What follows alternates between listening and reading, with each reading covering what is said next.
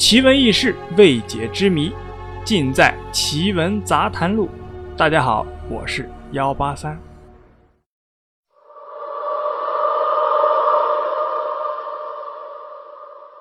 以前住在北京城和北京附近的人，每天晚上八点钟都能听到鞋鞋鞋的钟声，很动听。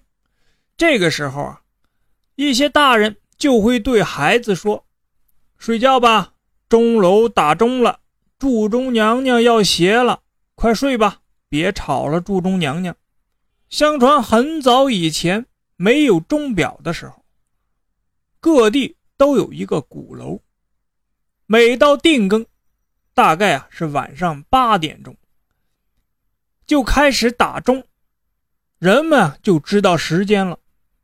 京城的鼓楼很大。皇帝啊嫌太孤单，传下圣旨，要求铸造一口一万斤重的大钟，再建一个钟楼。大臣们接过圣旨啊，就把全国有名的铸钟匠人召集到了京城，命令啊最著名的工匠老邓为工头，带领大家铸钟。人们先在鼓楼西面开了一个铸钟厂。这一批人啊，就吃住在厂里，埋头干起来了。二十天以后，一口大钟就铸成了。大臣啊，赶忙请皇帝去看看，本想啊领功请赏，没想到皇帝一看那口黑黝黝的大钟，就很不满意。再一听那钟声，生气的就说：“这是什么声音啊？真难听！别说全城人听不见。”连我皇宫恐怕也听不到。再给你三个月的期限，铸一口一万斤的铜钟，要让京城四郊都能听得见。说完，怒气冲冲地走了。大臣可吓坏了，赶忙责令工匠按照皇上的指令铸一口大钟，还威胁铸不成要杀头。这老邓只好，又带领工匠们加紧干起来了。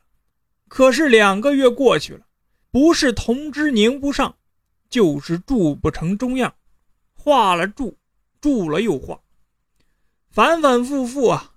眼看期限临近了，还没有看到铜钟的影子。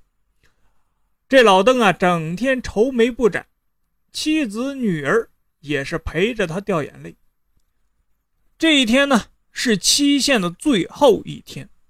前一天晚上，老邓没有回家，把邓姑娘母女啊给急坏了。天一亮，邓姑娘就要去铸钟厂看看爸爸。这妈妈劝不住啊，只好啊就让她去了。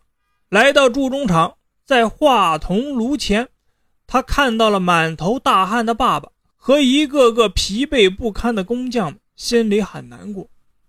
这个时候，一个工匠说了：“完了，铜汁怎么也不对头。”太阳一落山，我们也就没有命了。邓姑娘看着爸爸和他的伙伴们啊，心都要碎了，心想：这么好的叔叔伯伯们，就要为了一口钟而丧命，我活着还有什么意思呢？想到这里，把心一横，向画炉中跑去。等老邓反应过来啊，只拿住了姑娘的一只绣花鞋。老邓那是悲痛欲绝啊。工匠们也纷纷落着泪。正在这个时候，忽然一个年轻的工匠喊了起来：“快看，铜汁变样了！”大家一看，果然，铜汁放出异彩，很像能铸成钟的样子。大家擦干了眼泪，马上动手铸钟。终于赶在太阳落山之前，铸成了一口大铜钟。从此之后，每到定更，就能听到那“鞋鞋鞋”的钟声。一些老人们啊，就会伤心地说：“祝钟娘娘又要那只绣花鞋了。”直到后来，祝钟厂取消了，可祝钟厂的地名一直留到现在。祝钟厂里有一座祝钟娘娘庙，可不知道是什么人修的。有人说啊，是当初那个皇上修的；也有人说是老邓的伙伴们修的。不管是谁修的，这座祝中娘娘庙和祝中娘娘的传说是一辈辈的流传了下来。那么先前住的那口大钟去哪儿了呢？这口大钟啊，它一直躺在祝中厂里，不知躺了多少年了。直到1925年，人们才把它搬到鼓楼的后面，直直站立在那儿。